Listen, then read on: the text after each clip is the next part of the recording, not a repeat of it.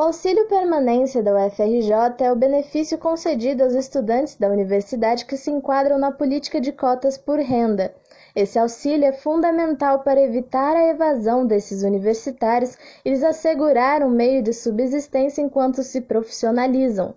Contudo, a política de permanência sofreu perdas no começo de 2019, quando auxílios como o BAP e o BALCS foram extintos. Hoje, os estudantes recebem 460 reais por mês, o que equivale a 41,8% do salário mínimo. Os cortes nos programas e a estabilidade nos valores do auxílio vão na contramão do aumento inflacionário e, consequentemente, do custo de vida, que coloca o IPCA numa média de 4,35% nos últimos dois anos.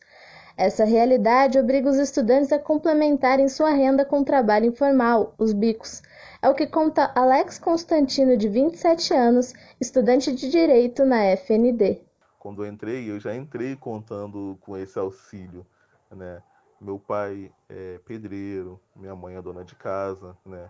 Eu sempre o ajudei com bicos, então tecnicamente eu sou um ajudante de pedreiro.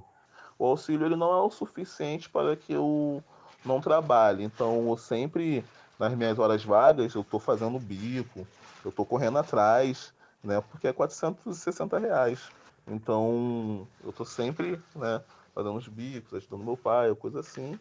Só que sem o auxílio seria impossível permanecer, né?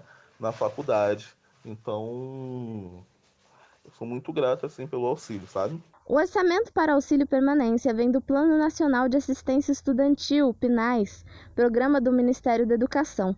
A produção dessa matéria procurou o MEC para saber se o programa pretendia incluir nos próximos repasses os reajustes dos auxílios com base na inflação, mas não obteve resposta. Reportagem de Stephanie Oliveira para a Rádio FRJ.